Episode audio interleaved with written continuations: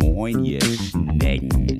Herzlich willkommen zu Beziehungsweise Unverblümt, der Poli-Podcast. Ab geht er, ihr Schnecken. Wir haben heute Besuch bei uns im Podcast.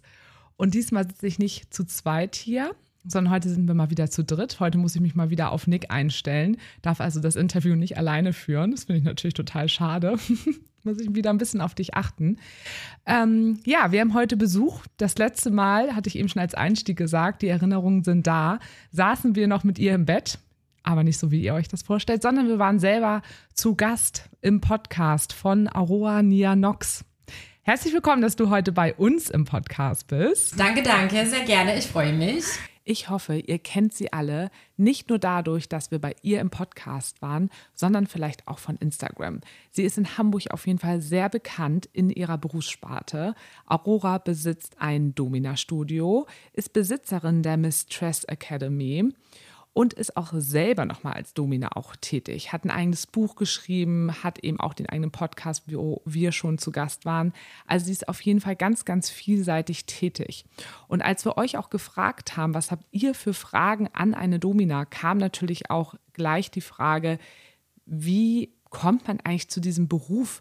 Oder beziehungsweise, wer warst du auch früher in deinem alten Leben, Aurora? Was hast du beruflich vielleicht gemacht und wie ist es dazu gekommen, dass du heute dastehst, wo du heute beruflich als Domina stehst?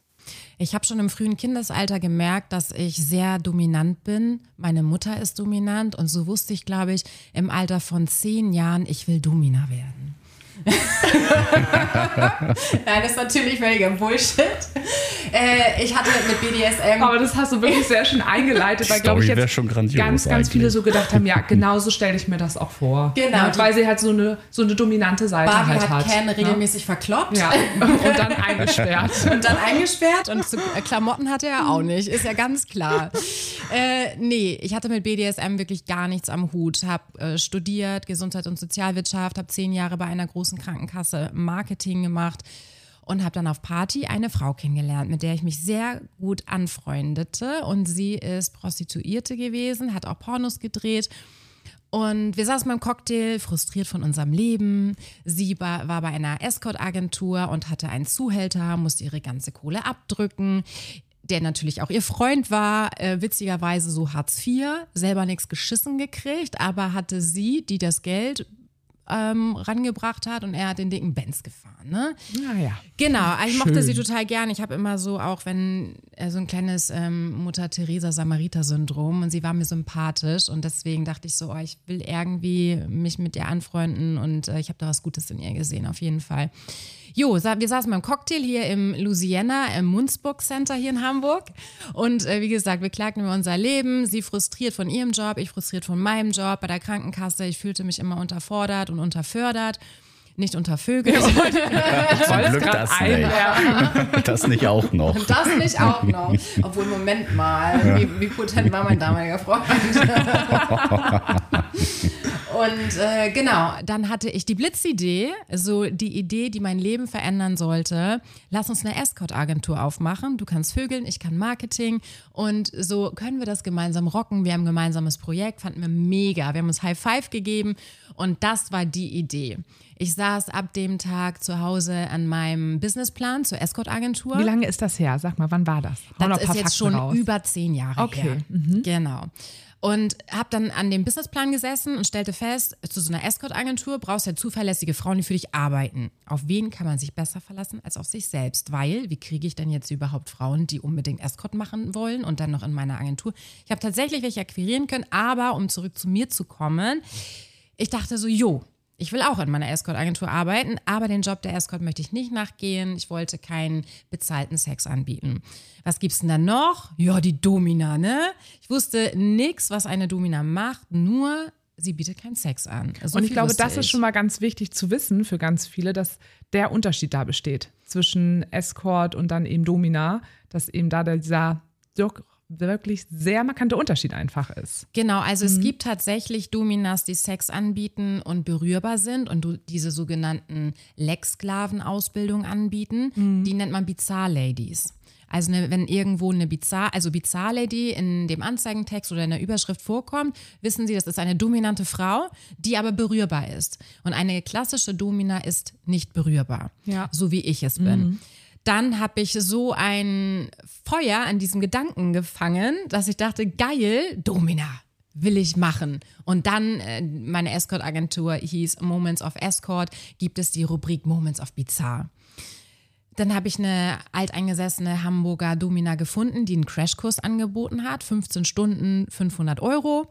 Und ich habe mich bei ihr gemeldet. Ich saß bei ihr hier in der Schützenstraße, war das in Hamburg, dann im Studio und ja, habe das erste Mal dann da so reingeschnuppert. Das war halt ein Domina-Studio, wie ihr euch das in den 22, 15 Reportagen vorstellen könnt so wirklich so RTL 2, ne? Nicht um das irgendwie despektierlich klingen zu lassen, sondern weil genau solche Domina-Studios da gezeigt werden. Rote Wischtechnik an der Wand, ein Mittelalterzimmer. Es war irgendwie in so einer Souterrain-Wohnung. Dunkel, irgendwie ein bisschen schäbig. Samtige Möbel. So ein Wenn es hochkommt, wahrscheinlich Wenn's eher hochkommt. abgelatschtes Leder, was aufgeplatzt war. Oh ja, doch, das sehe ich so auch. diesen Das Stil. sehe ich auch. Und nicht von irgendwelchen Spielchen, ne? Genau, genau, sondern einfach alt. Ja, und da habe ich dann den Crashkurs gemacht und habe ähm, Feuer gefangen an diesem ganzen Thema. Ich fand es irgendwie geil.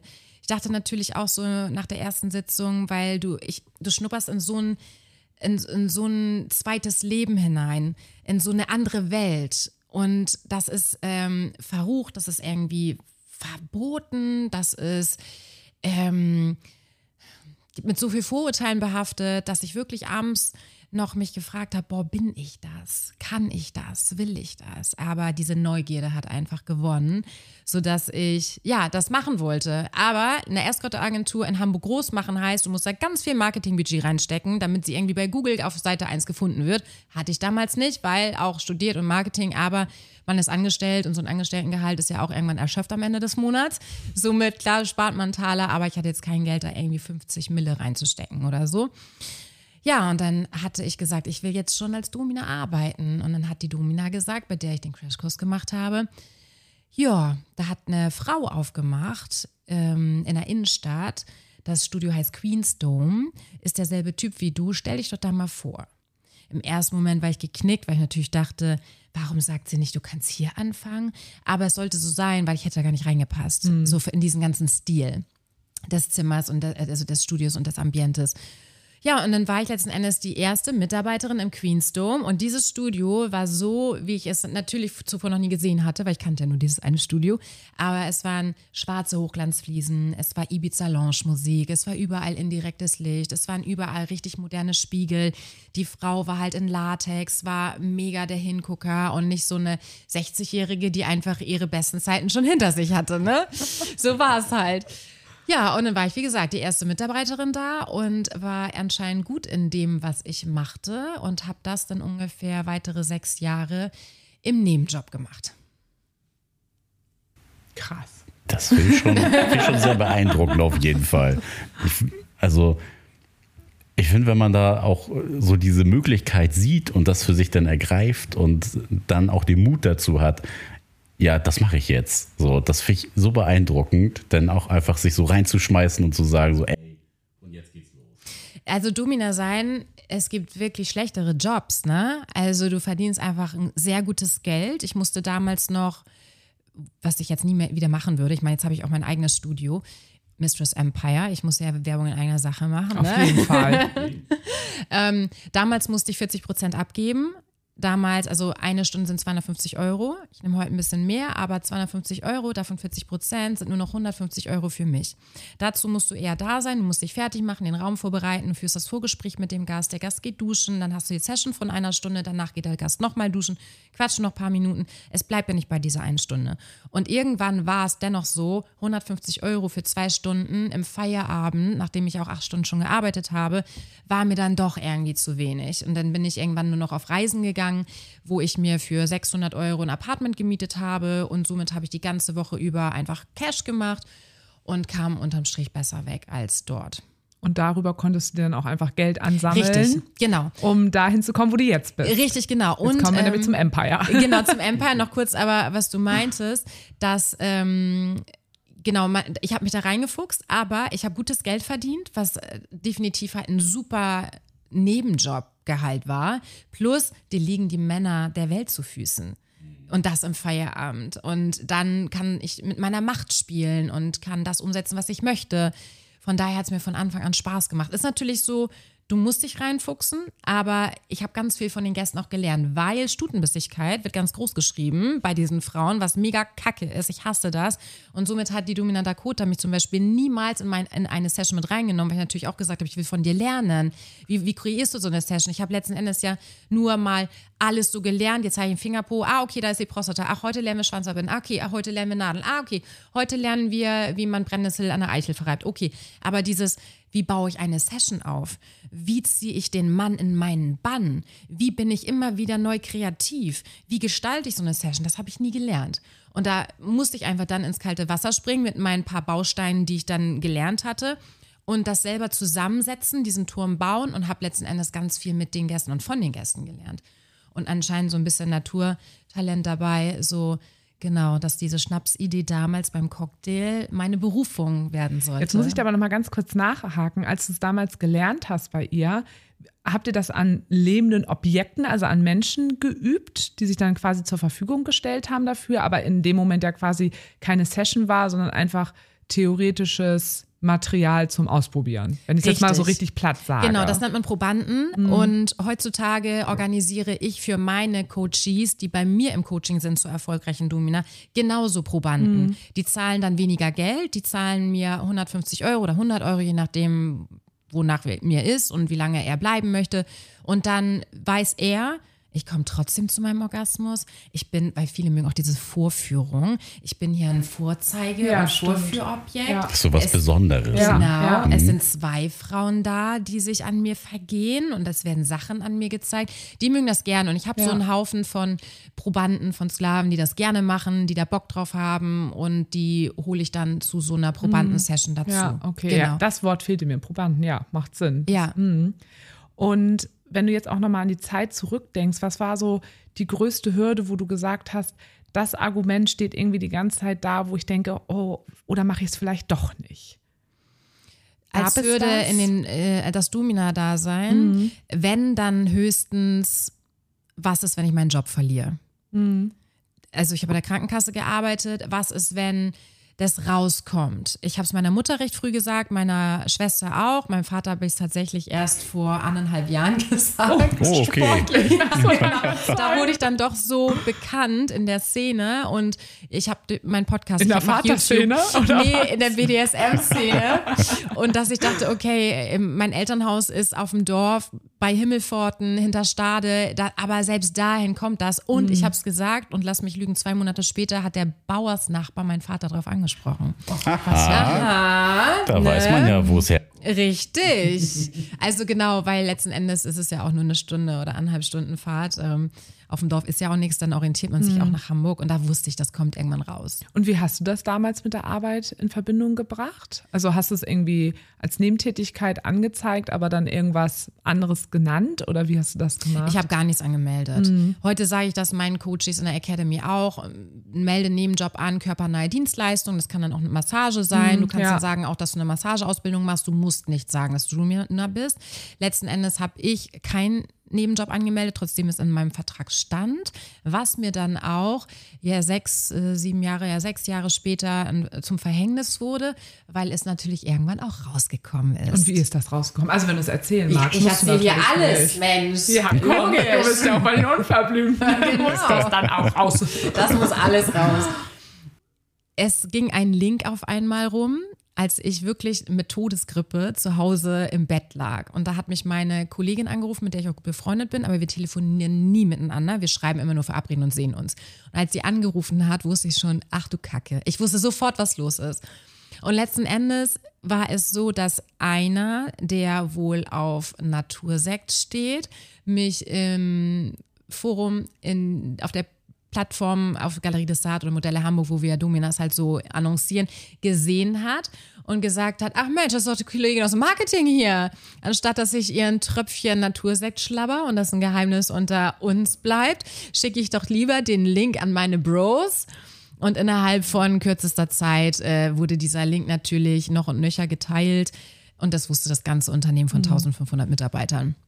Und, dann war Wussten das, die dann auch, dass er auf Natursekt steht? Nee, woher Nein, dieser natürlich Link kam, nicht. das wusste oh, ja Das sind so Sachen, wo ich so keiner. denke, so, oh, ihr seid so arme Pisser, wirklich. Genau, weil dann wurde ja Wirklich. gesagt, guck mal, habe ich Ja. geschickt bekommen, Ja, habe ich ja, geschickt mhm. bekommen, habe ich geschickt bekommen und keiner sagt, ich war übrigens der. Erste. Nee, so guck mal, hier wurde mir gerade zugeschickt, hast du gesehen. Aber dieser Typ hat es tatsächlich gewagt, zwei Jahre später sich bei mir zu melden. Und sich zu entschuldigen, hoffentlich. Nein.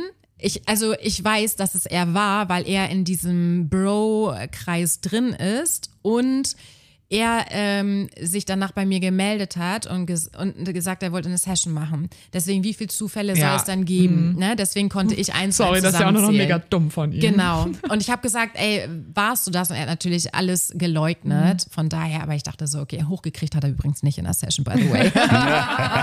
Yes. genau. Und was schön hatte das- angepisst. Und was hatte das dann damals für Konsequenzen? Genau, ähm, es war so, dass natürlich dann Gerüchte rumgingen. Ich wurde abgeführt mit einem Security-Dienst, der es ja, der es ja gab. Also die, diese. Krankenkasse hatte so einen Empfang, da gehörte Security dazu.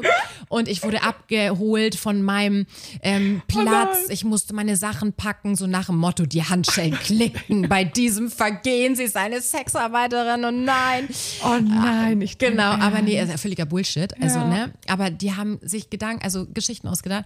Ey, wie krass, sich dann auch noch so eine Geschichte darum auszudenken. Es hat Ich aber einen abgefahren. Vorteil. So Also herrlich. 1500 äh, Menschen habe ich aufgeklärt mit BDSM. Es wussten auf einmal alle, was diese ganzen schönen Abkürzungen und Dienstleistungen heißen, die es so gibt. Ne? Immerhin hat das was Gutes gehabt. Genau. Und dann, äh, genau, in dem Unternehmen war das so, dass man sich immer grüßen muss, wenn man sich auf dem Gang begegnet. Muss? Genau, es ist so, steht mit in dieser, ähm, wir sind alle freundlich miteinander Hausordnung. Und da stand, man grüßt sich. Somit, wenn du einen gesehen hast, auch wenn du ihn zum dritten Mal an dem Tag gesehen hast, sagst du halt Hi. So, und ich bin dann an dem Montag hin, nachdem ich eine Woche echt hier mit Grippe flach und so, und ich bin durchs Unternehmen gelaufen. Also Marketing ist mit in dieser Management-Ebene ähm, siebten Stock gewesen. Und darunter waren halt diese Abteilung, Bereiche mit den Sachbearbeitungen. Ich habe ihnen Spaß gemacht. Ich bin einmal durchs ganze Gebäude gelaufen. Ich mal so ins, in, in jedes Team rein, so morgen, morgen. Und alle so natürlich, ne, wie, sie ist noch da, wie, so, oh, das war doch die. Und ich dachte, ich muss mir das geben, ne? Ja, und dann äh, ruhte der See ungefähr so drei Wochen still. Dann bekam ich eine Mail vom Personal, von der Personalabteilung, dass ich ein Personalgespräch habe mit dem Vorstand, mit dem Rechtsbereichsleiter, mit dem Personalbereichsleiter. Da weiß man schon, was auf einen wartet, ne? Genau, der Vorstand hatte keinen Arsch in der Hose, der ist nicht gekommen. Und mit den anderen habe ich mich total gut verstanden. Denen war das äußerst unangenehm, dass sie jetzt mit mir da sitzen mussten. Und dann so, ja, ihnen wird nachgesagt, dass sie SM-Sex anbieten. So, Moment. Also Sex ist es nicht. Ja, wie dem auch sei. ja, und die wollten mich halt ähm, wirklich degradieren. Die wollten mich in irgendeinen Kabuff stecken und irgendwelche Drecksarbeit machen lassen. Und ich habe gesagt, Leute, ich habe einen Nebenjob nicht angemeldet. Das ist eine Abmahnung, nicht mehr und nicht weniger. Ja. Und äh, dann, äh, wie gesagt, ging es darum, äh, was sie mit mir, bösen Menschen, denn anstellen können noch im Unternehmen. Habe ich gesagt, wisst ihr was? Ich habe eine Rechtsschutzversicherung, Anwalt regelt das mal. Und genau so sollte es sein. Ich habe dann eine Abfindung bekommen, ich war freigestellt. Und ich habe immer gedacht, ich, also der Job hat mir keinen Spaß mehr gemacht, was ich sagte, unterfordert, unterfördert. Aber ich habe immer gesagt, ich habe es da warm und trocken. Ich habe nicht den Arsch in der Hose gehabt, irgendwie was anderes zu machen, mich im Domina-Dasein selbstständig zu machen, weil ich dachte immer, oh Gott, Selbstständigkeit, was ist, wenn morgen kein Gast mehr zu mir kommt? Ich hatte einfach, ich war noch nicht an diesem Punkt damals. Und von daher sollte das aber alles so sein, dass das der Auslöser war, dass ich zumindest erstmal von dieser Krankenkasse wegkomme. Ja, also kannst du im Nachhinein sagen, zum Natursekt-Menschen, Danke. Dankeschön. dass du mich so angepisst hast. Mal einen feuchten Nackenklatscher. Ist ja total interessant. Also den Aspekt äh, kannte ich ja jetzt auch noch nicht von dir. Ja. So ein bisschen Vorgeplänkel kannten wir ja schon von deiner Geschichte, aber das jetzt auch noch nicht. Das ist ja total abgefahren. Und jetzt hatte ich eben noch eine Frage. Jetzt muss ich kurz nachdenken, was das war.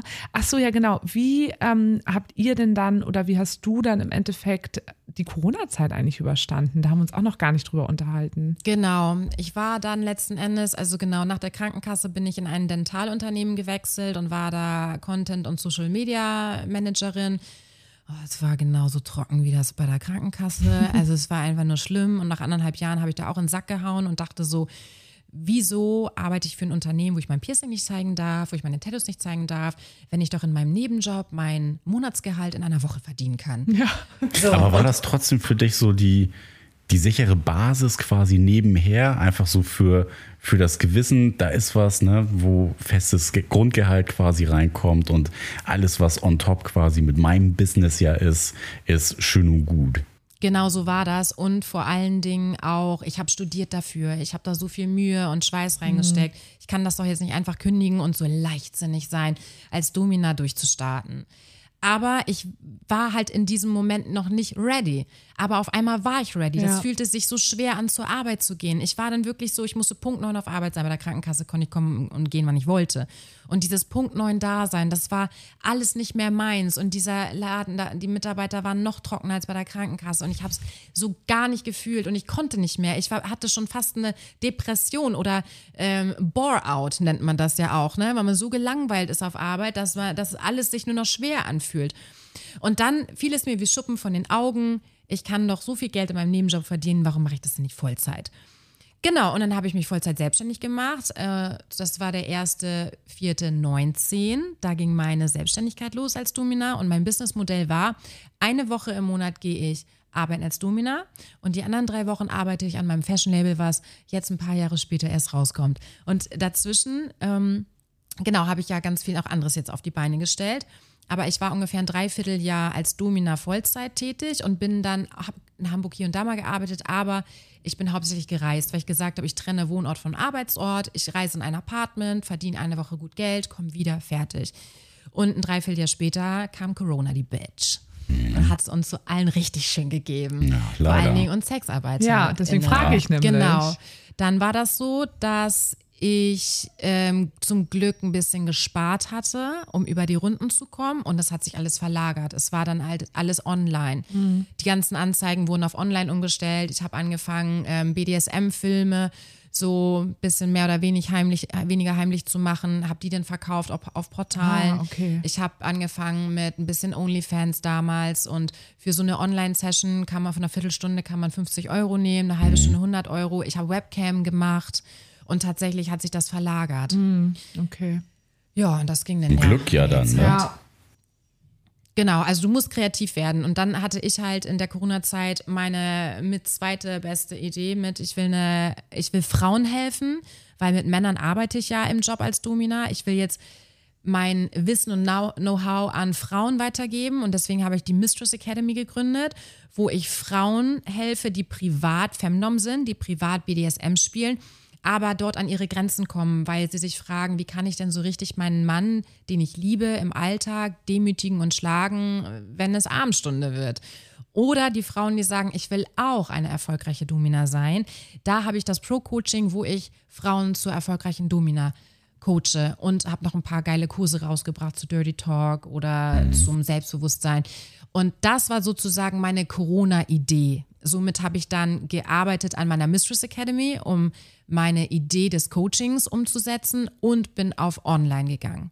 Und habe tatsächlich während der Corona-Zeit noch, als es noch nicht erlaubt war, als Sexarbeiterin zu arbeiten, habe ich schon bereits Coachings verkauft so an Frauen, die Domina werden wollten, die dann auch heimlich sich mit potenziellen Gästen im Wald getroffen haben und so ihre ersten Erfahrungen da gemacht haben. Also es war wirklich Leben am Limit. Ja, krass. Und wie kam es dann zum Studio? Genau, es, die Mistress Academy war sehr erfolgreich, das Coaching zur Domina ist sehr erfolgreich und es waren immer mehr Frauen aus Hamburg, die mich gefragt haben, Aurora, wo kann ich denn in Hamburg eigentlich arbeiten? Tatsächlich konnte ich kein Domina-Studio in Hamburg empfehlen, weil Männer dahinter stecken, weil ich weiß, dass die Frauen extrem stutenbissig sind, die da arbeiten, weil das Studio nicht so schön ist, nicht so sauber ist. Es gibt Haufen Gründe. Habe ich gesagt, okay, ich muss was Eigenes aufmachen, was zu mir passt, wo ich die Frauen, die ich ausbilde, auch arbeiten lassen kann.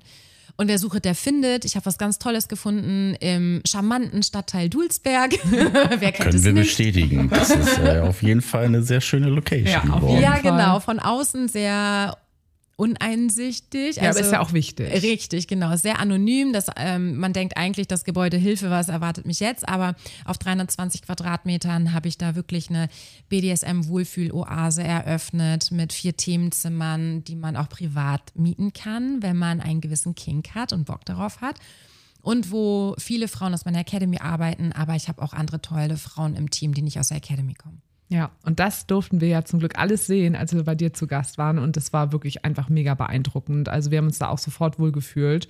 Und ich habe auch gedacht, so jedes Zimmer, jeder Raum irgendwie sprach so für sich und hatte so einen ganz eigenen persönlichen, individuellen Touch. Also da waren wir schon nachhaltig beeindruckt auf jeden Dankeschön, Fall. das freut mich. Ja, hat auf jeden Fall richtig Gesicht gehabt. Ja. Also ist ja auch das, was wir so mitgenommen haben. So, wir sind reingekommen und du hast dich sofort wohlgefühlt, weil es halt so schön auch aufgemacht ist und überhaupt nicht aufdringlich oder so puffig oder, ne, mit aufgeschlagenem Leder und was, was es denn sonst da noch so irgendwie Ja. in den Gedanken gibt, wie man sich so was dann irgendwie vorstellt. Von daher ähm, finde ich es halt auch ganz spannend, wie, wie du ja vorhin gesagt hast, du bist ja da so ein bisschen fast so reingerutscht. War das damals auch deine Sexualität oder hast du quasi so eine neue Facette dadurch auch an dir entdeckt? Ich habe ja ein Buch geschrieben, abends heiße ich Aurora, und da habe ich mir habe ich mir die Frage auch gestellt, natürlich. Schlummerte das schon immerhin in mir. Ich hatte ein erfülltes Sexleben, ich hatte ein geiles Sexleben, aber BDSM spielte da nicht wirklich eine Rolle. Vielleicht angeteased, dass ich mal ein bisschen geswitcht habe, mal in die eine Rolle ein bisschen, mal ein bisschen devoter war, mal ein bisschen dominanter war. Aber ich glaube, man kann es noch gar nicht richtig devot und dominant nennen, was ich da so ein bisschen gemacht habe. Es war schon relativ vanilla. Und dann habe ich ja so viel Spaß an diesem Job gehabt, an dem Dominieren, an dem meine Macht ausleben und mir das zu nehmen, was ich will und den Mann dazu zu bringen, dass er sich mir hingibt, dass ich mich dann auch gefragt habe, so, war das vielleicht schon immer in mir? Und dann habe ich in meinem Gedächtnis gekramt und mir sind so ein paar Sachen wieder eingefallen. Da war doch mal was. Da war doch mal was. Zum Beispiel, oh muss ich echt lachen bei der Erinnerung. Ähm, habe ich meinem ersten Freund damals, Gott, wir haben uns halt Jetzt ausprobiert. kommt's. Also jetzt bin ich wirklich richtig gespannt. Der Spannungsbogen, ne? ja. Also Ich nee, der hab- kommt jetzt nicht. Ich habe dem mal fast Nippel abgebissen. Was habe ich denn da im Mund? Eine Rosine? Er mochte das, Aus ich Versehen mochte das. wahrscheinlich, aber. Ja, wir waren so halt äh, so, ich wollte austesten, wie weit kann ich gehen und äh, er mochte das irgendwie, mir hat's Spaß gemacht und äh, ja, vielleicht steckte das wirklich immer in mir und ich habe es nicht richtig geschnallt oder mir war es nicht richtig bewusst. Oder ähm, meine Schwester, die habe ich auch immer super gerne geärgert und äh, da ist mir nämlich auch so eine Situation eingefallen, wie ich äh, von der Bravo, ne, wir kennen sie noch alle, die ganzen Fanposter, die da drin waren, wollte ich irgendwie neues Fanposter an die Wand pinnen, hatte die Nadel in der Hand, meine Schwester saß, da habe ich ihr die ins Bein gerammt. Wo ich auch dachte so, warum zum Teufel? Wie sehr hasst du dich heute noch? Mir gerade so ein wild gewordenes kleines Mädchen. Und, danach so, hä, ich fand's mega cool. Ja, genau, es hat Voll mir gefallen, dieser Moment. Ähm, nee, wir sind cool miteinander. Ähm, aber ja, also es gab schon so eine Momente, oder ich war schon immer schadenfroh, aber nur, wenn es nicht zu böse war, ne? Aber das hat mir immer gefallen. Oder wenn jemand auf die Fresse fliegt, außer ich war es natürlich, das ist gar nicht witzig, ich hab hab meine Schnauze zu Halt, halten. Nee, aber dann muss man im ersten Moment lachen. Und natürlich hilf, helfe ich auch, weil ich auch ein sozialer Mensch Ja, bin. gut, aber dass du das nochmal ja, sagst. will ich nochmal, ich, ich lach nicht aus mit dem zeig mir Finger raus und geh weg, sondern nee. Aber genau, das war auch schon immer in mir. Und eine dominante Seite habe ich wahrscheinlich schon immer gehabt. Ich habe auch schon, ich war auch schon immer so ein Männermagnet. Aber ich polarisiere auch. Entweder man sagt so, die finde ich cool, interessant oder nee, die finde ich doof und eingebildet. Da bin ich gar nicht eingebildet, aber das denkt man Nee. manchmal. Wäre jetzt auch das letzte, glaube ich, was ich denken Genau, würde. aber wenn Ja. man, wenn ich jetzt ernst durch die Straßen Ja, laufe oder okay, ernst im Club dann- ja. bin oder so und einfach nur geradeaus gehe, dann setzt man ja gerne jemand einfach so einen Stempel drauf. Und ich hab, war schon immer so ein Männermagnet. Ich habe schon immer Männer ähm, gut auf mich aufmerksam machen können, sagen wir es mal so. Äh, ja, und deswegen, ich glaube, um ne, auf deine Frage, die du vor Ewigkeiten gestellt hast, zurückzukommen. Eigentlich? Achso, ja, jetzt haben wir sie wieder, ja. ja, es schlummerte wahrscheinlich schon immer in mir, aber ich wusste es nicht. Ja. Aber spannend, dass du das so, so für dich dann auch rausfiltern konntest jetzt, dass und diese Verknüpfung herstellen konntest. Also Sarah hat das ja auch äh, mit ihren ähm, Polygeschichten quasi, dass sie früher ja schon gewusst hat, nee, warum ist das eigentlich äh, komisch, wenn man mehrere Männer an seiner Seite hat? Und dann denkt man immer so, nee, das ist falsch. Das ist Ja. nicht richtig. Ja. Naja, definitiv, gerade ja auch in so jungen Jahren. Ne? Genau. Also das ist ja ganz klar. Sag mal, wie hat denn eigentlich so bei dir das Umfeld drauf reagiert? Umfeld meinst du Familie, Freunde? Genau, ja. Also meine Freunde. Arbeit haben wir jetzt abgegrast, aber Genau. das, Die waren alle äh, hellauf begeistert. Ja. aber viel wichtiger ist ja wirklich die Menschen, die einem nahestehen. Genau, meine Freundin, ähm, also ich kann nicht gut Geheimnisse, die mich angehen, bei mir behalten. Von daher habe ich das natürlich dann auch relativ schnell meinen Freundinnen erzählt. Und egal, wem ich es auch heute noch erzähle, ich habe es noch nie erlebt, dass jemand mich verurteilt hat oder Negativität aufgrund dessen an mich herangetragen hat, weil jeder hat ist aufgeschlossen, hat, aufge, äh, hat geöffnete Ohren, wenn man das so sagt, offene Ohren, so sagt man. Frag mich nicht, ich bin nicht gerade so die Königin in Ja, Sprichwörtern. Dito. Deswegen äh, bin ich schon froh, dass ich Schuppen von den Augen gesagt habe und nicht Schuppen von den Haaren vorhin. äh, genau. Ähm, tatsächlich total easy. Also Freundinnen waren extrem aufgeschlossen und bei den Mädelsabenden haben sie mich auch immer nach neuen Sessions, also äh, Stories aus meinen Sessions gefragt. Und so ist auch die Idee zu meinem Buch entstanden, weil ich immer Geschichten erzählen sollte. Und dann hat eine Freundin gesagt, du musst ein Hörbuch rausbringen. Ich will mir deine Geschichten auf Knopfdruck an, anhören, wenn ich Auto fahre. Dachte ich so, geile Idee, aber bevor ich ein Hörbuch rausbringe, musste ich erstmal ein Buch schreiben, was ich dann im Tonstudio einspreche. Das habe ich dann vier Jahre später alles gemacht. Also von daher gibt es das überall zu kaufen und zu hören und sich zu inspirieren. Aber meine Familie ist ja nochmal so ein anderes Thema. Meine Mutter hat zuerst ganz cool reagiert. Sie meinte nur so ganz easy, ja, wenn ich jetzt keine Puffmutter werden muss, dann ja, viel free so ungefähr. Und Das dann wäre auch dachte das ich so, Erste, woran ich gedacht hätte. Ey, Mutti, Ja, Genau. sorry, wenn deine Tochter das jetzt hier macht, dann musst du Dann mitziehen. musst du Genau, musst du Puffmutter sein. mitziehen, genau. Aber letzten Endes, genau, meine Mutter ist ganz cool, aber man wünscht sich das natürlich nicht so für ihre Tochter. Sie hätte mich natürlich be- lieber länger bei der Krankenkasse gesehen. Was solides, Genau. Selbstsicher bodenständige. kann's auch einfach nicht Genau. Ja. Und äh, dann hatte sie angefangen auch, dass sie nicht richtig wusste, wie sie sich damit verhalten soll. Wenn ich sage, hey, ich bin gerade im Zug Richtung, also an der Mosel, du musst mal wieder hier Urlaub machen, jetzt ist es so wunderschön. Wieso, was machst du denn da? Ja, ich sitze gerade im Zug, weil ich ein Apartment gemietet habe. Und dann wusste sie nicht, wie sie damit umgehen soll, hat mich so ein bisschen mit Ignoranz bestraft, hat dann auch das Telefonat beendet, hat sich dann auch eine Woche nicht mehr bei mir gemeldet. Das heißt, ich musste mich wieder melden. Aber das ist nur so ein kleiner Aufruf an Eltern. Da muss man sich einmal ins Kind auch hineinversetzen. Und mir hätte ich kann es ja total verstehen, die Unsicherheiten und die Ängste. Ich hätte mich aber viel mehr gefreut, dass sie sagt, Alter, finde ich gerade richtig scheiße, ich finde das nicht gut. Bitte melde dich jeden Abend, dass es dir gut geht. Das hätte uns beiden noch viel mehr gebracht, als dieses, ich bin jetzt mucksch und ich bin sauer, ich finde das nicht gut und ich melde mich jetzt nicht mehr. Und eigentlich steckte da eine Sorge hinter. Richtig, Ja. genau. Und somit, was war das Ende vom Lied? Ich habe dann angefangen zu lügen, ich habe angefangen, Geheimnisse wieder zu haben, ich habe einfach nicht mehr erzählt. Und das ist so schade. Da habe ich mich selber nicht gut gefühlt. Und dann habe ich mich wirklich jahrelang da zurückgezogen, dass meine Mutter wo gedacht, oh, sie redet nicht mehr davon, macht sie bestimmt gar nicht mehr. Ja.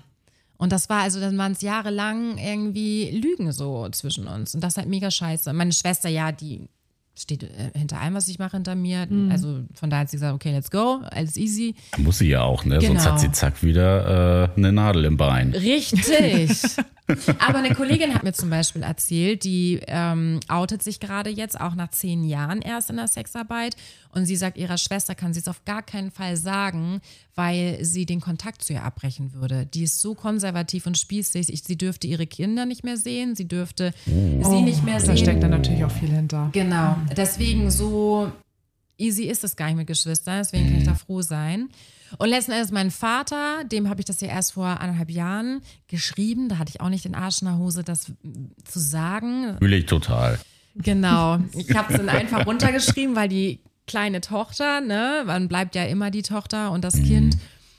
Und dann hat er mich angerufen, ein paar Tage später hatte ich richtig Muffensausen, dachte ich so, Gott, oh Gott, oh Gott. Und Jetzt das, das. Ding ist ja, Mama und Papa sind noch zusammen, ne? Also die haben halt auch, meine Mutter, mein Vater auch ähm, fast zehn Jahre angelogen und verheimlicht ja, und alles, stimmt. ne? Das ist dann ja auch nochmal eine Genau, andere Ebene. genau. Und er hat nur gesagt, äh, als erstes, ähm, wann willst du aussteigen? Habe ich gesagt, ich bin in keiner Sekte oder so. Ich muss nirgendwo aussteigen. Aussteigen. Und äh, dann hat er gesagt, ähm, du bist mein Kind, egal was du machst, ich stehe hinter dir. Ja, okay. Das ist ja das, was man dann eigentlich auch lieber hören möchte, als äh, du hörst damit jetzt sofort auf oder vielleicht noch irgendwelche anderen Sachen. Oder? Und was ich vorhin noch sagte, der Nachbarsbauer, ne, Milchkuhbetrieb hat der, ist zu meinem Vater, wir haben keinen Bauernhof, wir sind aber halt da auf dem Dorf, hat dann halt ja, wie gesagt, so eine Woche später, nachdem er das wusste, mein Vater angehauen und wollte ihm richtig einen drücken, ne, weil er bestimmt dachte, mein Vater wüsste das nicht und meinte so, ja, tolle Töchter hast du, ne? Die eine ist bei den Grünen und die andere ist Domina. Da war das mit den Grünen noch schlimmer für den Bauern, ne? Anstatt dass die andere Domina ist. Ja, also ich bin ähm, bisher schon irgendwie ganz baff, was du auf jeden Fall alles so erzählst, weil das so eine wahnsinnig lange Geschichte auch einfach ist. Ne? Also was du da irgendwie jetzt auch schon alles erlebt hast und was du dir auch alles aufgebaut hast. Also das ist ja jetzt auch wirklich extremst viel auf ganz vielen unterschiedlichen Ebenen. Überall hast du so ein Business und dann ja auch wirklich was, glaube ich, auch nochmal so unsere HörerInnen interessiert, so die ganze Mistress Academy. Wir haben jetzt auch öfters die Frage jetzt bekommen, auch aus der Community, wie wird man eigentlich Domina? Ich würde auch gleich nochmal ein paar Fragen auf jeden Fall vorlesen. Du hast es ja jetzt auch schon mal so ein bisschen beantwortet, wie du es ja auch gemacht hast, also wie du quasi Domina geworden bist. Kannst du nochmal so ein bisschen erzählen, also wie wendet man sich an dich, an dein Studio, an die Mistress Academy, wenn man selber sagt, so hey, ich möchte das wirklich auch hauptberuflich machen oder nebenberuflich? Ganz easy, mistressacademy.de. Da findet man den Reiter ähm, Business oder Mistress Business. Und dann gibt es da ein kostenloses Formular, wo Sie einen Call mit mir buchen können. Das heißt, wir lernen uns kennen. Vorher gibt sie noch ein paar Informationen, ob sie Erfahrung hat, wie sie auf mich aufmerksam geworden ist, ähm, wie viel sie investieren würde in ihr neues Business. Und dann gibt es einen kostenlosen Call, den kann sie sich direkt über einen Calendly-Link buchen. Und dann quatschen wir ganz unverbindlich, ob es wirklich was für sie wäre. Dann erzähle ich, wie die Academy aufgebaut ist, beziehungsweise wie das Pro-Coaching meiner Academy aufgebaut ist. Und dann gucken wir, ob wir zusammenkommen und dann geht's los. Und wie lange dauert es dann? Kann ich gar nicht so genau sagen. Also nach ungefähr acht Mal in meinem Mistress Call, dass ich sie gecoacht habe, gibt es ähm, das Zertifikat. Wenn sie sagt, sie ist dann ready, ich schnuppe einmal in eine Session rein, um einfach einen gewissen Qualitäts eine gewisse Check. Qualitätssicherheit genau zu kriegen und ich weiß, okay, sie ist wirklich ready und ich will nur mein Zertifikat an Frauen geben, wo ich weiß, die können auch wirklich gut Sessions führen. Genau, und somit arbeiten kann sie letzten Endes schon nach zwei, drei Wochen. Also ich habe dann die ersten Steps, die sie machen muss. Und wenn sie die erledigt hat, dann kann es eigentlich schon losgehen. Okay, also ist das eine relativ schnelle Sache. Und trotzdem weiß ich aber auch gleichzeitig, ich bin gut aufgehoben bei dir und werde da auch irgendwo professionell ausgebildet, sodass ich mich erstmal so fühle, dass ich irgendwie anfangen kann und dass ich erstmal so eine gewisse Grundlage habe. Egal mit welchem Vorwissen vorher oder. Korrekt, du musst kein Vorwissen haben. Letzten Endes, um Domina zu werden, das ist keine IHK-Prüfung. Nee, Von du daher, musst es ja irgendwie auch fühlen. Du Genau. musst es irgendwo auch sein. Du letzten Endes kannst du in ein Domina-Studio gehen, sagen, ich will Domina werden und die sagen, alles klar, hier, let's go. Vielleicht. Durch mein Coaching machen sie eine Abkürzung. Das heißt, ich erzähle denen, wie es richtig geht, meine ganzen Fehler, die ich damals gemacht habe. Ich habe euch natürlich nur die Kurzversion erzählt. Es gibt ja super viel, was zum Business Ja. dazugehört. Die ähm, werden sie vermeiden, weil ich das komplette Business erkläre. Ich habe die haben Memberbereich, wo sie alle Informationen im Memberbereich finden, plus das Coaching. Und ich bin nicht nach dem Coaching, wenn sie jetzt ihr Zertifikat in den Händen hält, weg aus ihrem Leben. Wir sind weiterhin über die Community miteinander verbunden. Ich biete ihr weiterhin mehr Leistungen. Sie kann bei mir im Studio arbeiten. Sie kann mich bei allem auch immer noch anrufen. Sie kann immer noch weiter ins Coaching kommen, auch wenn es ein Jahr später ist. Also ich bin weiterhin als Mentorin, als Coach an ihrer ja, das Seite. natürlich Quasi das rundum sorglos Paket. Ist so. genau. Was Aber kannst du, kannst du vielleicht mal nur so zwei, drei Sachen nennen? Wie merke ich überhaupt, ob ich für den Job gemacht bin? Wenn du es dir vorstellen kannst, Also ich sage immer, wenn du dir vorstellen kannst, auch wenn du noch keine Erfahrung hast, ich hatte es damals auch nicht, deswegen weiß ich, du brauchst keine Erfahrung, um eine erfolgreiche und vor allen Dingen auch gute Domina zu werden. Okay, wenn du nicht gut bist, wirst du auch nicht erfolgreich. Das eine kommt mit dem anderen. Aber du musst einfach Selbstbewusstsein, definitiv. Du musst einen gewissen Hang zur, äh, zum Mittelpunkt, im Mittelpunkt stehen haben. Ist das auch richtig formuliert? Das hört sich gerade Ja, komisch wir an. verstehen alle, Ja. was du Ja, meinst. ne? Ja. Also sie müssen Bock Rampensau. haben auf Rampensau, das So. hat mir gefehlt. Genau, sie müssen gewissen, ne, zum gewissen Teil eine Rampensau sein, Selbstbewusstsein mitbringen, Verantwortungsbewusstsein, weil du hast Verantwortung über diesen Menschen in der Spielzeit. Du musst immer Herr deiner Herrin deiner Sinne sein, um komplett die, ihn leiten und führen zu können.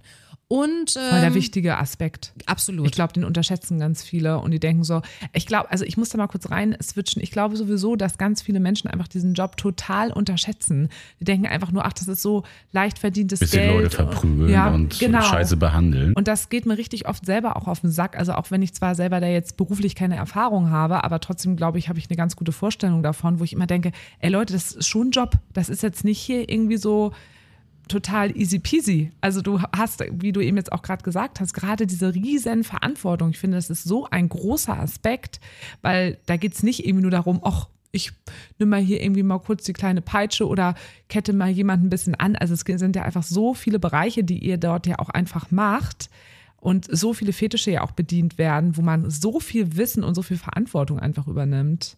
Korrekt, ja.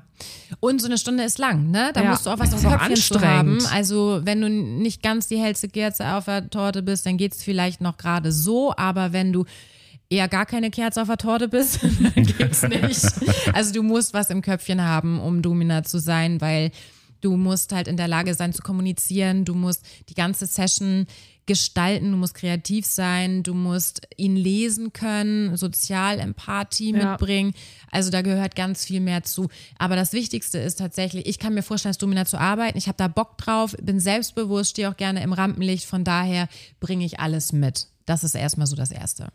Aber würdest du sagen, jemand, der jetzt nicht so ein gutes Selbstbewusstsein hat, dass so eine Person das auch machen könnte, wenn die jetzt davon überzeugt ist, naja, ich kann es irgendwie super überspielen, bin ich voll gut durchs Leben geschlittert bisher immer so. Also ich finde, sowas begegnet einem ja auch relativ häufig. So Menschen, Aber das die würde sie mir wahrscheinlich so nicht sagen. wahrscheinlich nicht. Aber glaubst du, das würde funktionieren oder stößt man da selber irgendwann an seine Grenzen und äh, du würdest quasi selber irgendwie in so einer Session auffliegen, sage ich jetzt mal so, weil du irgendwann so einen Punkt erreichst, wo du für den Gast ja unauthentisch bist. Es kommt drauf an. Also erstens bringt dir so eine Session schon extrem viel Selbstbewusstsein. Das heißt, wenn du es bisher gut überspielen konntest und dann auf einmal so viele Komplimente bekommst, tagtäglich von Männern, die dich anhimmeln, die dir zu Füßen liegen, das kann sein, dass es dann wirklich dein Selbstbewusstsein pusht und es was mit dir macht im positiven Sinne. Wenn du aber vielleicht nicht so das beste Selbstbewusstsein hast und dazu noch eine schwache Psyche, kann das sein, dass es vielleicht wirklich nach hinten losgeht. Dass es was mit dir macht im negativen Sinne, dass du dann oder dass sie dann wirklich irgendwann an ihre Grenzen kommt, so wie du es gesagt hast, und dann dem Alkohol verfällt, Drogen verfällt, um dieses Ganze, was sie dann macht, zu verarbeiten und das wirklich dann nicht mehr unter einen Hut zu bringen. Ich muss sagen, ich habe noch nie eine Session mit nach Hause genommen. Und ich habe wirklich auch schon viel gesehen, viel gemacht. Aber es war noch nie so, dass ich, dass es mich psychisch belastet hat. Eher so, oh mein Gott, weißt du, was ich heute gemacht habe? Muss ich dir erzählen.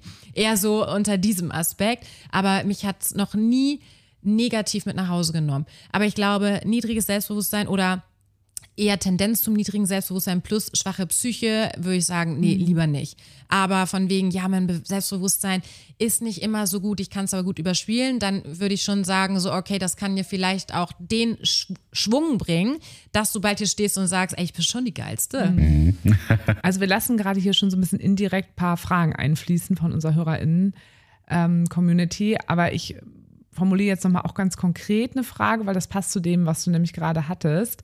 Hast du auch mal mit deinem Selbstbewusstsein zu kämpfen, dass du dann überspielst? Also kannst du das dann überspielen, wenn du so merkst, heute bin ich einfach nicht so bei mir, ich fühle mich heute Schlechter irgendwie nicht Tag. so. Ja, manchmal hat man ja auch so Tage, wo man sich irgendwie nicht so self-confident irgendwie fühlt. Überspielst du das dann oder wie gehst du dann damit um? ich fühle mich in der Session nie nicht selbstbewusst. Ich habe aber definitiv Tage, an denen es mir nicht gut geht wo ich einfach mega gestresst bin, wo ich traurig bin. Als mein Hund damals so krank war, da habe ich mir ein Apartment angemietet und das war nach Corona. Ich habe von morgens bis abends nur gearbeitet und die Trauer kam immer hoch. Ich habe dann beim Fisten jemanden eine Augenbinde äh, übergezogen und habe mit Tränen in den Augen ihn gefistet. Also das hab, also das, mhm. dann merken die es nicht so. Ich habe dann aber auch nicht geredet dabei. Also es gibt schon Momente oder Tage, wo ich einfach nicht gut drauf bin. Dann muss ich extrem schauspielern oder die Session wird halt ein bisschen ruhiger. Eigentlich rede ich sehr viel dabei und dann gibt es halt Sessions, das würde Ihnen vielleicht gar nicht so richtig auffallen, aber da bin ich vielleicht eher ein bisschen ruhiger in mich gekehrter oder aggressiver, was vielleicht auch noch mal besser für die Session ist in dem Moment, weil ich halt genervter, rotziger bin in dem Moment, so ein bisschen mehr respektlosig, äh, respektloser vor dem Gast, aber je nachdem, wen ich vorher habe, vor mir habe, kann ich das dann halt auch rauslassen. Also das zeugt ja von einer Wahnsinnsprofessionalität, also dass du es im Endeffekt schaffst, dann die Gefühle, die du hast, die in das Spiel irgendwie mit einzubinden und damit in dem Moment einen Umgang zu finden. Ja. Also das ist ja, finde ich, High Level. Dankeschön, noch nie so betrachtet. Ja, also jetzt natürlich gerade wieder aus, aus, meiner psychologischen Sicht heraus. Also ähm, das ist ja, du, du, du nutzt das dann ja und guckst, was du daraus kreieren kannst. Musst auf der einen Seite irgendwo zwar auch ein bisschen Schauspielern, was ja auch irgendwie, Absolut, ne, du musst ja. in eine Rolle dann in dem Moment äh, schlüpfen, aber musst jetzt nicht für dich sagen, okay, ich kann die Session heute auf gar keinen Fall machen, sondern guckst, wie du damit einfach ähm, was gestalten kannst. Also es zeigt ja auch, was für eine Wahnsinnskreativität dahinter steckt. Das stimmt, das muss ich korrigieren. Eine einzige Session habe ich wegen Emotionen einmal abgesagt. Das war aber wirklich, wo mein Hund in der Woche eingeschläfert ja, werden also musste. Da lag ich heulend ja fertig ja. im Studio. Ich habe mich den ganzen Tag gequält und dann stand der Gast mhm. vor der Tür und habe ich zur Kollegin gesagt, ich bin gar nicht in der Lage, bitte ja. schick den weg. Weil im Endeffekt ist das ja auch so ein bisschen ähnlich wie jetzt bei mir im therapeutischen oder beraterischen Bereich. Du darfst deine eigene Persönlichkeit äh, nicht mitbringen. Also wenn ich jetzt irgendwie nicht gut drauf bin und es mir schlecht geht, kann ich jetzt nicht zu meinen KlientInnen oder PatientInnen vorher sagen, oh, ich bin heute leider nicht so gut drauf, mir geht es nicht so gut, das und das ist passiert, sondern das muss ich einfach zu Hause lassen und ähm, muss einfach in dem Moment nur für diese Person einfach da sein. Und das ist ja bei dir genau das Gleiche. Ja. Das ist genau das Gleiche. Ja. Das fällt mir gerade so auf. Ne? Also meine, und genau abgesehen, also genau die Emotionen darf ich nicht, also die Tagesform darf ich nicht mit reinbringen, aber die eigene Persönlichkeit darf ich unbedingt ja, ja. mit reinbringen. Aber ich meinte jetzt sowas, du kannst jetzt ja nicht zum Gast vorher irgendwie sagen, oh, ich bin heute irgendwie echt nicht gut drauf und nee, wir machen das mal heute eher so und so, weil dann fühlt diese Person sich ja verantwortlich für dich. Also es macht ja was mit der Beziehung in dem Moment. Und genau das Gleiche haben wir in meinem Job halt eben auch. Das hat da eben nichts zu suchen, weil dann eben meine KlientInnen oder PatientInnen halt denken so, oh nee, jetzt bin ich dafür jetzt gerade irgendwie verantwortlich und jetzt darf ich nicht mich so fallen lassen. Ja, ich hatte. Und das ist genau das gleiche Thema ja wie bei dir. Korrekt. Ich hatte mir auch mal vor einer Session übelst in die Hand geschnitten. Da wollte ich für meinen Hund Pino eine Melone schneiden, weil ich dachte, es ist warm, der Hund muss nochmal hier was Frischendes haben und hat mir richtig in die Hand gesäbelt. Ne? Und zwar so, dass es nicht aufhörte zu bluten. Und das, ich hatte diese Küchenrolle hier und es blutete und blutete und ich habe die Session durchgezogen. Er meinte, bist du sicher, dass du nicht ins Krankenhaus musst? Ja, ja, ja, passt schon. und anschließend meinte er so, darf ich mal raufgucken? Und er so, oh mein Gott, das muss genäht werden. Ich so, was, hör auf. und er so, nee, wirklich, das hört ja gar nicht auf und dann muss ich noch ins Krankenhaus. Also ich dachte, ihr seid oh. in euren Klinikraum gegangen. Nee, ich hätte ihn das und nicht er ist zufällig lassen. Arzt gewesen. Hätte mal gut sein können, aber er war ein Nylon-Fetischist. Also wir haben jetzt noch echt einige Fragen, ähm, die ich auch echt gut finde. Ich würde mal sagen, dass wir die versuchen, ein bisschen kurz und knackig mach zu beantworten. Ja, ich muss ja noch meine Frage stellen, die ich so Deine äh, interessant finde. Okay, mach die mal als erstes, weil ich weiß ja nicht, welche das ist, nicht, dass ich sie dann vorlese. Deswegen ja, ich gerade Okay, dann grätsch mal rein. Gab es mal Nachfragen vom Finanzamt von irgendwelchen Sachen, die du da mal angegeben hast? Ich denke jetzt so an Einrichtungsgegenstände, die du äh, in der Steuererklärung irgendwie geltend gemacht hast, abgesetzt hast.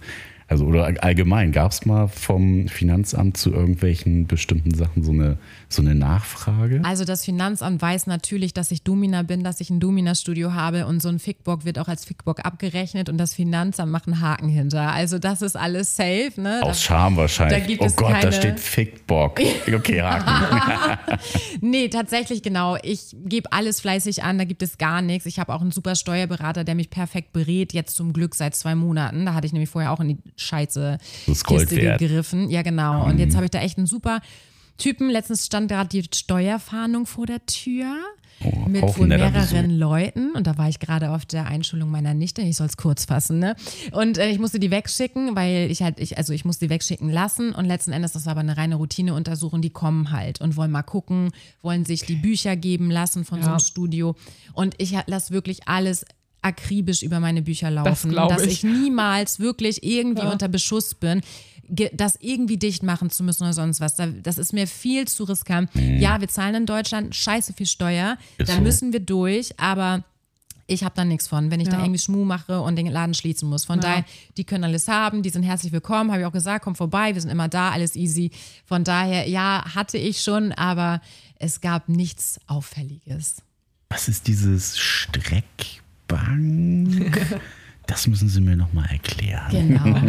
Kommen Sie mal her, legen Sie sich mal rauf, dann zeige ich, was das ist. So, jetzt ähm, kommt eine andere Frage, die ist ein bisschen anders als jetzt die du jetzt gerade gestellt hast, Nick. Wie lange brauche ich, um braver Sklave zu werden? Ach so, er muss erzogen werden, um ein braver Sklave zu sein. Okay, er bringt das nicht gleich mit. Also ist da so eine Brat. Ja, habe ich eben auch gerade so gehört. Genau, Ne? erstmal äh, so vorlaut und ähm, genau. Kann ich so nicht sagen, bis ich es in den reinprügle oder was soll jetzt die Antwort sein? Keine Ahnung.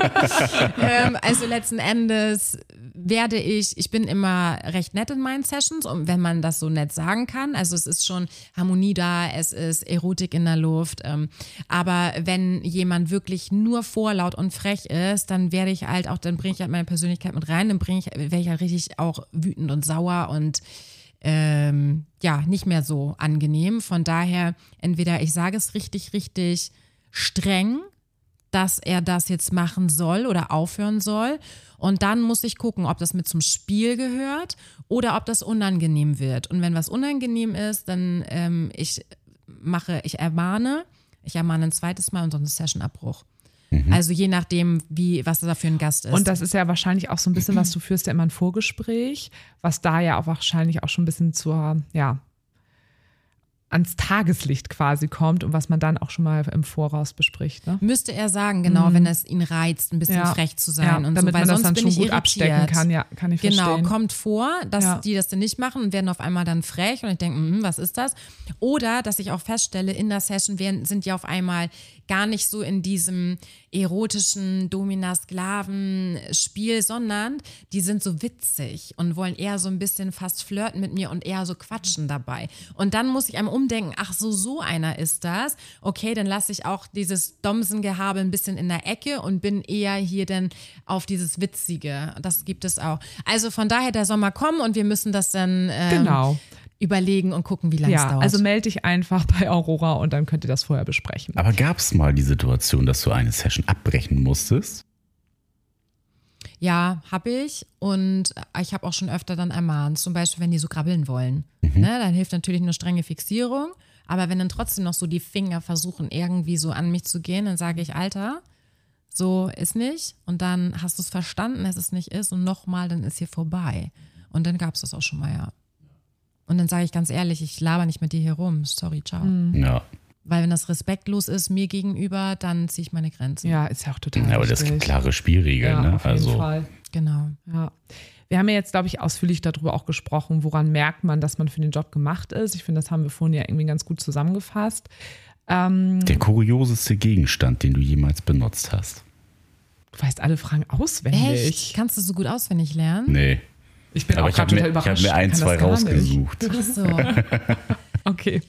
Oh, jetzt muss ich einmal wühlen. Meinen Fuß? Vielleicht? Im Arsch eines Mannes? Naja, kurios ist ja Ansichtssache, so, genau. aber für dich selber schon, persönlich. Genau, ist schon ein Ja, der Fuß so. im Arsch, das finde ich das, also an sich skurril, ja. Das Ja, ist, ne? Ja. Ja. Boah, ähm, ich weiß nicht, ob es so in die Frage passt, aber ein Gast hatte einen Wolldeckenfetisch. Die Story ist auch in meinem Buch niedergeschrieben. Das ist so ein Gegenstand, der ein bisschen kurios ist. Der steht auf Wolldecken. Wahrscheinlich das Material. Genau, ja. das Ja. Material. Ja. Puh. Ad hoc weiß ich nicht, fällt mir Okay, wir machen einfach die Für nächste mich ist alles Frage so schnell. normal War ja so, ich war ja so maximal beeindruckt äh, im Doktorenzimmer von diesem, war das ein Anal-Dildo oder war das ein Plug, dieses Riesenteil? Also gefühlt Sieht das drei, natürlich keiner. drei, drei Jenga XXL-Türme. Echt so groß? Mit der Zeit verschwinden die Größen. Ja, siehst 50 glaub ich, nicht mehr. Zentimeter oder was und ganz unten vielleicht 20 Zentimeter Durchmesser. Aber genau, er wird nur bis 7 Zentimeter oder so benutzt, der andere. Das Ja, andere irgendwann ist er halt weg, ne? Irgendwann ist er. Empfindest du auch Lust dabei oder ist es rein professionell? Die Frage bekommst du wahrscheinlich auch sehr oft gestellt. ist eine der Fragen, genau. Ich empfinde auch Lust dabei, wenn aber eine gewisse Chemie da ist im Raum. ja. Per se ist es ein Job, äh, genauso wie der Frauenarzt keinen Harten kriegt, wenn da die Frau auf dem Stuhl liegt, die, aber wenn da vielleicht eine Frau auf dem Stuhl liegt, die komplett der Typ ist und davor gab es noch ein paar Blicke, die einander erhascht wurden, dann ist es definitiv eine Sch- Spannung da. Also es geht da auch gar nicht darum, dass der Mann dann unbedingt mein persönliches Beuteschema sein muss. Dann knistert das natürlich noch mehr ein bisschen in der Luft, wenn ich den per se auch noch attraktiv finde. Aber manchmal sind es auch Männer, die mir persönlich vielleicht zu alt wären, aber wo halt so eine Spannung in der Luft was ist. man so eine, vorher gar nicht gedacht hat. Genau, In dem so Moment merkt man das wahrscheinlich erst. richtig Erotik ist, ja. und wenn ich oder wenn ich merke, er springt so krass auf mich an, Mhm. also so nach dem Motto, der guckt mich an und ist Lord Lancelot und sein, sein Schwanz ist einfach die ganze Zeit hart und er, seine Augen hängen auf mir und er himmelt mich so an und er gibt mir einfach so eine Zeichen, dass er das, was ich mache, so wie ich bin, wie ich aussehe, ja, so einfach übelst geil, geil, findet. ist. Ja. Und dann macht mich das auch an Ja, natürlich. das würde mich auch voll anmachen. Kann ich total verstehen. Also, genau. Wir haben jetzt noch zwei Fragen und ich glaube, die schaffen wir jetzt noch. Nick, was sagt die Zeit? Dürfen wir? Ja, ne? Okay. Stimmt das Vorurteil, dass häufig erfolgreiche, dominant auftretende Menschen zur Domina gehen? Schöne Frage. Stimmt, ja, aber auch genau das Gegenteil. Weil letzten Endes sind es die erfolgreichen Männer, Businessmänner, Vorstandsvorsitzende, die einfach so viel Verantwortung haben, so viel hasseln, der, der Kopf, der qualmt den ganzen Tag von morgens bis abends. Die gehen zur Domina, weil sie da sagen, ich habe jetzt keine Verantwortung mehr. Ich lege mich nur hier hin und du machst jetzt, du fixierst mich, du spielst mit mir und du bitte schalte meinen Kopf aus. Oder dieselbe Kategorie von Mann, die dann sagen, ich will heute mich diesem Schmerz aussetzen, aber nicht, weil der Schmerz mich sexuell anturnt, sondern weil das meine Challenge mit mir selber ist. Dieser Schmerz wird meinen Kopf übermannen und wir, ich werde es aushalten für mich, weil ich es will, weil ich eine neue Herausforderung will. Das kann auch sein, dass das der Grund ist. Aber es gibt genauso diese devoten Männer, die zum Beispiel im Lager für einen Mindestlohn arbeiten, die einfach von Anfang an, seitdem sie denken können, auf Füße stehen oder devot sind und sich das hart ansparen, um ihre Neigungen und Vorlieben ausleben zu Ja. können. Ja, das hast du auch nochmal schön, schön zusammengebracht, beides. Finde ich auch total wichtig, weil das eine ist natürlich, ich kann mir das auch einfach total gut vorstellen, dass dem so ist, wie du das eben beschrieben hast, eben so diese Karrieremenschen, aber ähm, halt eben nicht ausschließlich. Ne? Das ist ja auch Korrekt. irgendwie ein Klischee, dass es nur solche Menschen eben einfach sind. Wie ist die am häufigst erfragte Dienstleistung? Analspiele.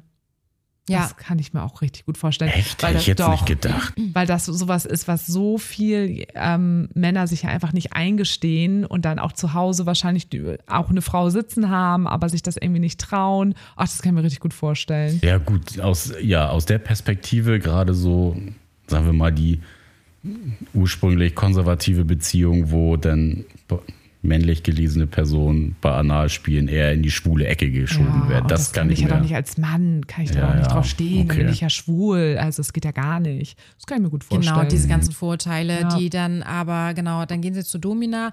Also man, also wir sagen diese Fister, wo es nicht nur, ich dominiere dich jetzt, indem ich dich mit einem Strap-on nehme und deswegen das mit einbringe in dieses dominante Spiel- und Machtgefälle, wozu der Strap-on natürlich super dient, um ihn einzusetzen, sondern dieses ganze Analspiel kann auch derbe erotisch sein ne? und leidenschaftlich und ihn verwöhnen dann quasi mit dem Finger, mit Dildos und so. Und das ist halt eine super erogene Zone.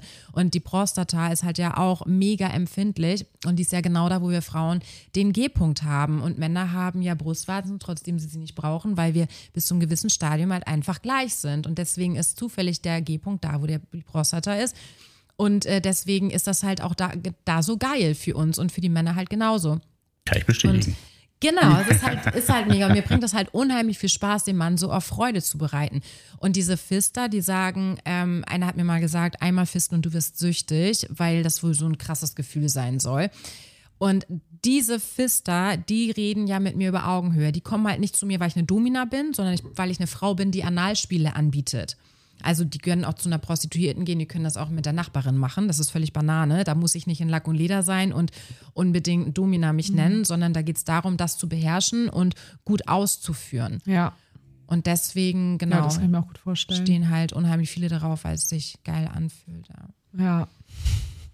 Was sind so für dich auch nochmal so die schönsten Erfahrungen, die du über die Jahre jetzt auch gemacht hast als Domina, wo du für dich sagst, das sind so coole Erfahrungen gewesen. Ich meine, du hast ganz, ganz viel erlebt, was andere Menschen einfach nicht erleben und ganz, ganz viel ja auch einfach gesehen. Aber wo du sagst, so, da bin ich so dankbar drum, dass ich das alles erfahren durfte. Das ist eher was Zwischenmenschliches, dass ich mich mit so vielen Männern austauschen kann und in ihre Fantasien hineinblicken kann und die Geschichte dahinter erfahre. Ich mag es unheimlich gerne, mich mit den Menschen auszutauschen. Klar kommt auch mal einer und dann so, ja, zack, zack, zack, ein Termin nach dem anderen, kommen kennenlernen, Vorgespräch, dann geht es in die Session. Aber wenn man sich sympathisch ist, dann quatscht man ja auch. Man lernt einander kennen. Und erstens diese ähm, Nahbarkeit in diesem Sinne, dass ich Menschen so kennenlerne, aber dann auch, dass ich so unterschiedliche Menschen kennenlerne. Ich habe so ein großes Netzwerk dadurch an Männern. Ich habe einen Dirigenten kennengelernt, der in krassen Orchestern spielt. Ich hätte diesen Menschen niemals kennengelernt, wenn ich nicht Domina wäre. Oder man trifft auch mal Promis natürlich und kann sich mit denen irgendwie austauschen. Und oder halt, ähm, ach, so unterschiedliche Berufssparten und interessante Persönlichkeiten, die ich einfach niemals kennengelernt Ja. hätte, wenn ich diesen Job nicht ausüben würde. Und er ist das, das, was mich so dankbar macht oder was mich so beseelt.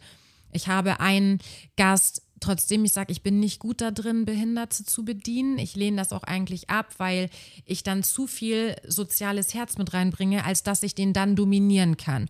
Da bin ich nicht gut drin und deswegen per se auch Rollstuhlfahrer und sowas sage ich eher ab. Ich sage, da komm, da ist das nicht einfach nicht meine Stärke. Ich habe aber einen, und ähm, der wird das wahrscheinlich hier auch hören. Christoph, liebe Grüße an dich.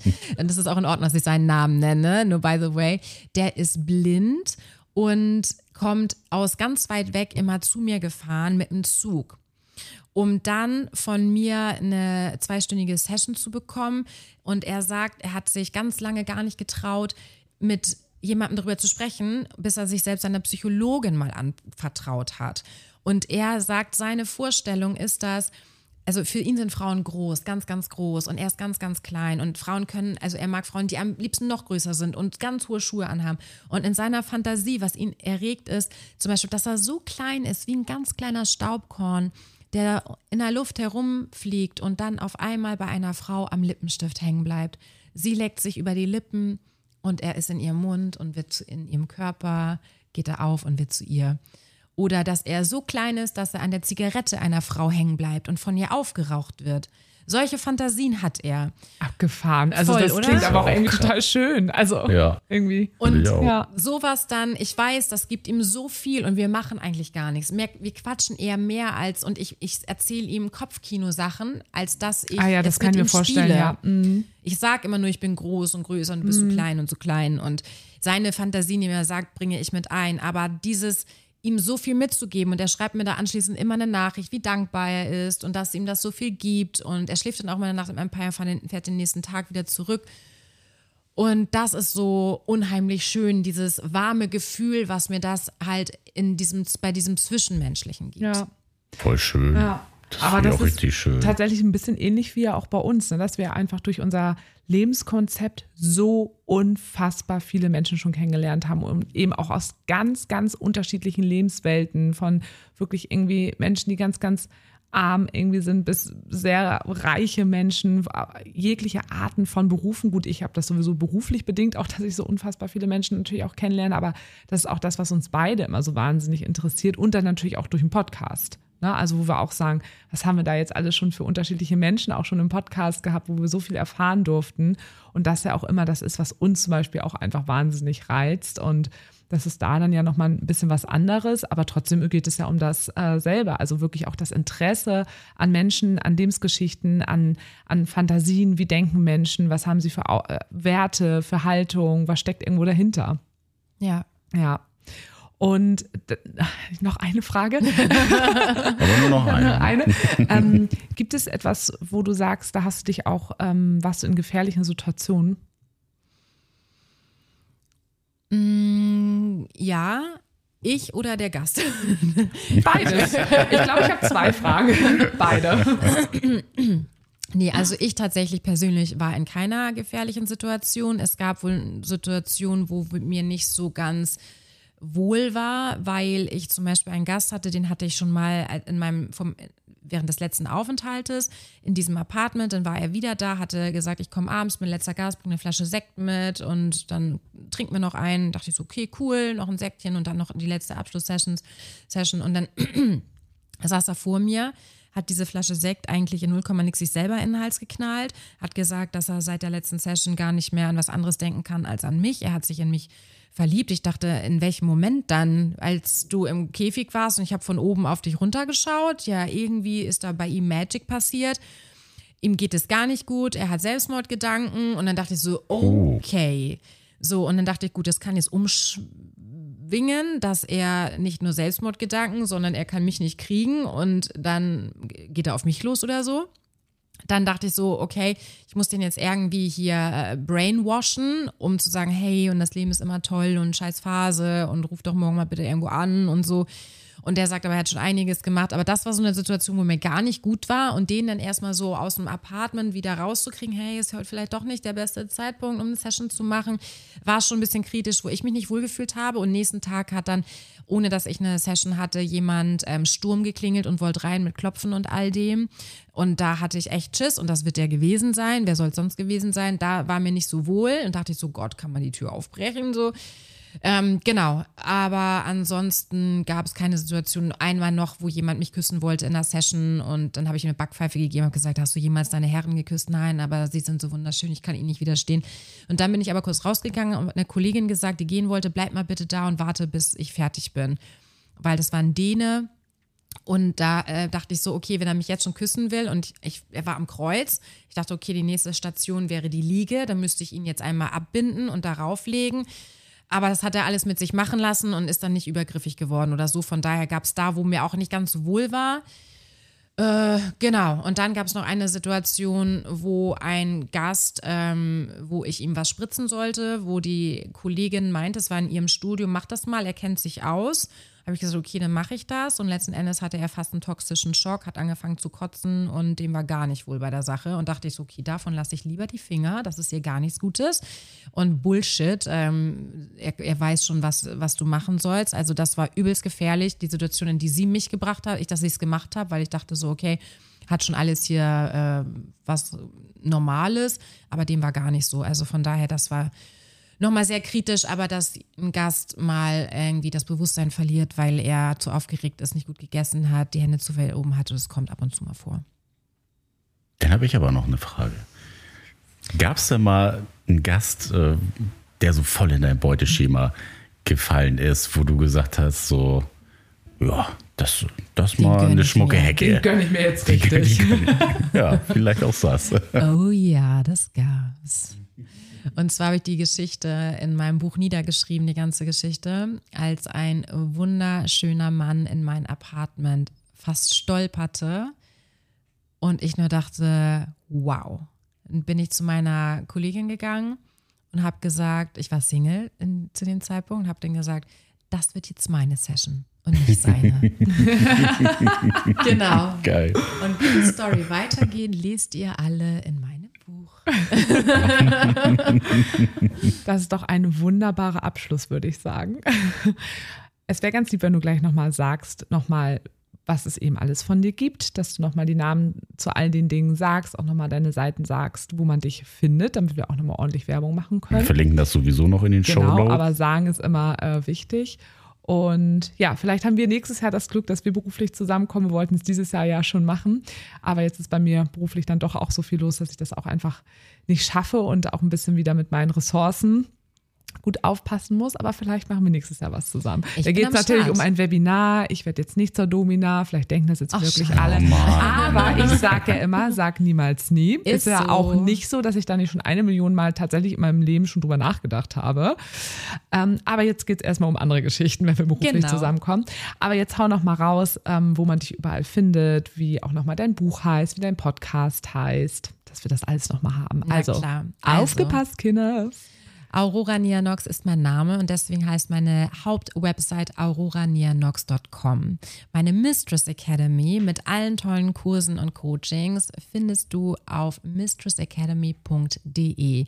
Das geilste Studio Deutschlands, BDSM-Studio, Fetisch-Studio, Domina-Studio findest du auf mistressempire.de. Mein Buch, Abends heiße ich Aurora, habe ich eingesprochen. Somit findest du das auf also überall, wo du Hörbücher hörst, Spotify, Audible, iTunes etc. Ebenso, wenn du eine Leseratte bist, dann auf Amazon. Ganz easy. Mein Podcast, Auroras Mistress Talk, wo ich über mich spreche, mein Leben spreche, tolle Persönlichkeiten aus der Szene, KollegInnen, Sklavinnen, Sklaven interviewt habe, findet man überall da, wo es Podcasts gibt, auf den Seiten, die ich eben schon genannt habe. Wunderbar. Es war schön, wieder deiner Stimme zu lauschen. Sehr Und schön, dass war- du hier ja, warst. Ganz, ganz Dankeschön toll. für die Einladung. Ja. Und dann würde ich mal sagen, ihr Lieben, wenn ihr weiter noch Fragen habt oder ihr auch Fragen zu Aurora habt und ihr traut euch die nicht äh, persönlich an sie zu stellen, sondern ihr wollt sie noch mal anonym an uns stellen, dann könnt ihr uns schreiben bei Telonym ganz anonym oder ihr schreibt uns an mail bzw. unverblümt.de oder ihr schreibt uns bei Instagram. Also ihr schnell Wo auch immer. Haut rein in die haut Tasten. rein und bis Schlagt zum euch so durch Mal. und haut rein. Ja, ne? Ja. Genau. Tschüss. Tschüss.